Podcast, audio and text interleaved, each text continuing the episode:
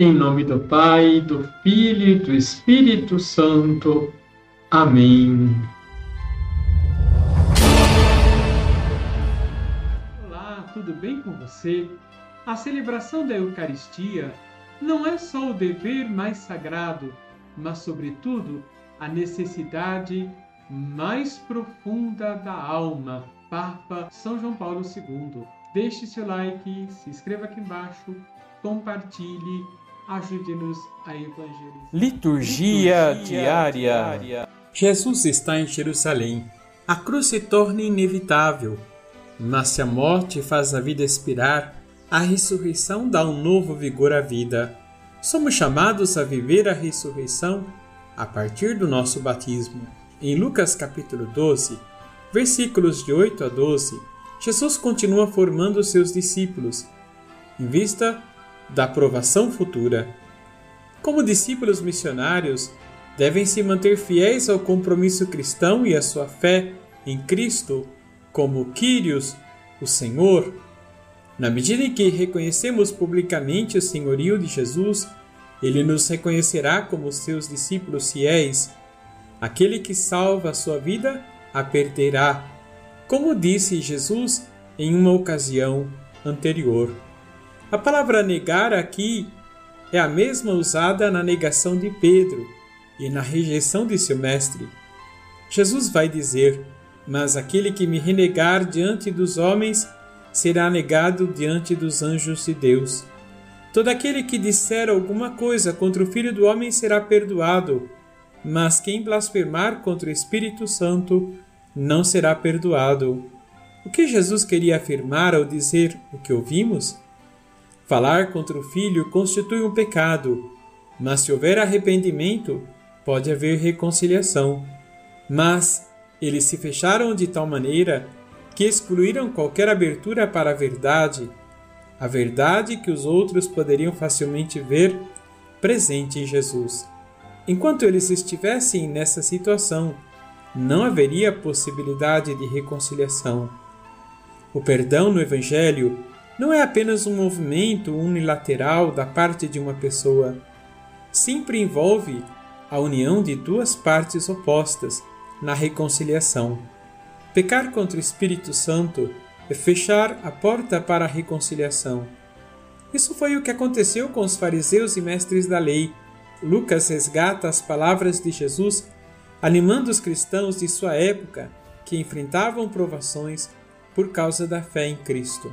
Se eles se fecham, isto é, se negam o Espírito da Verdade, não serão alcançados por Deus.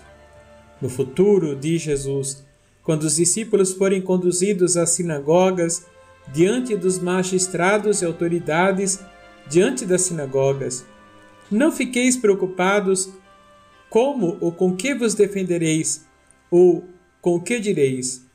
Hoje também podemos ser afrontados por aqueles que não creem em Cristo.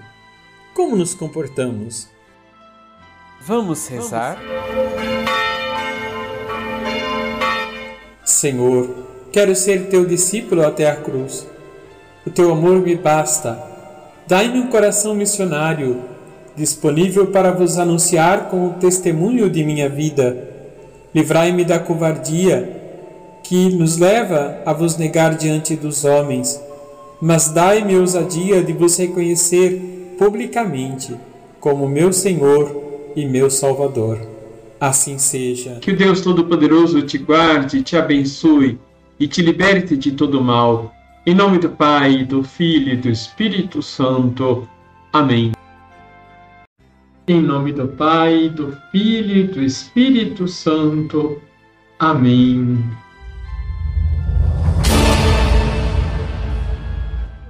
Tudo bem com você?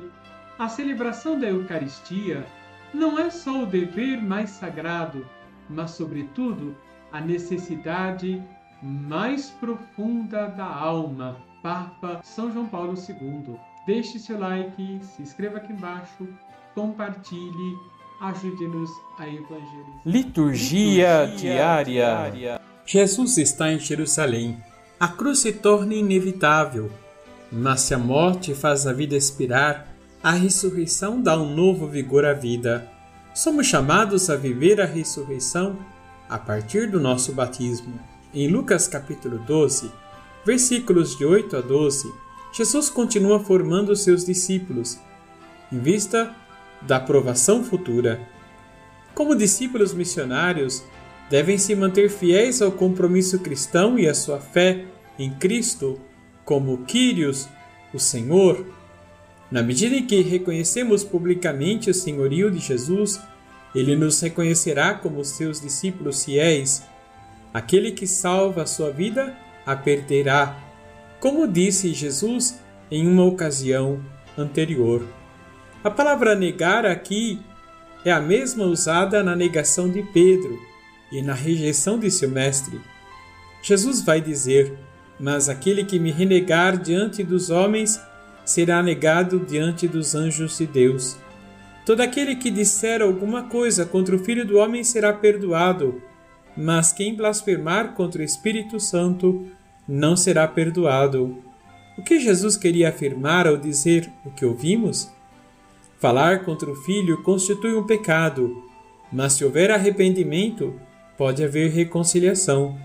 Mas eles se fecharam de tal maneira que excluíram qualquer abertura para a verdade, a verdade que os outros poderiam facilmente ver presente em Jesus. Enquanto eles estivessem nessa situação, não haveria possibilidade de reconciliação. O perdão no Evangelho não é apenas um movimento unilateral da parte de uma pessoa. Sempre envolve a união de duas partes opostas na reconciliação. Pecar contra o Espírito Santo é fechar a porta para a reconciliação. Isso foi o que aconteceu com os fariseus e mestres da lei. Lucas resgata as palavras de Jesus, animando os cristãos de sua época que enfrentavam provações por causa da fé em Cristo. Se eles se fecham, isto é, se negam o Espírito da verdade não serão alcançados por Deus. No futuro, diz Jesus, quando os discípulos forem conduzidos às sinagogas, diante dos magistrados e autoridades, diante das sinagogas, não fiqueis preocupados como ou com que vos defendereis, ou com o que direis. Hoje também podemos ser afrontados por aqueles que não creem em Cristo. Como nos comportamos? Vamos rezar? Senhor, quero ser teu discípulo até a cruz. O teu amor me basta. Dai-me um coração missionário, disponível para vos anunciar com o testemunho de minha vida. Livrai-me da covardia que nos leva a vos negar diante dos homens, mas dai-me ousadia de vos reconhecer publicamente como meu Senhor e meu Salvador.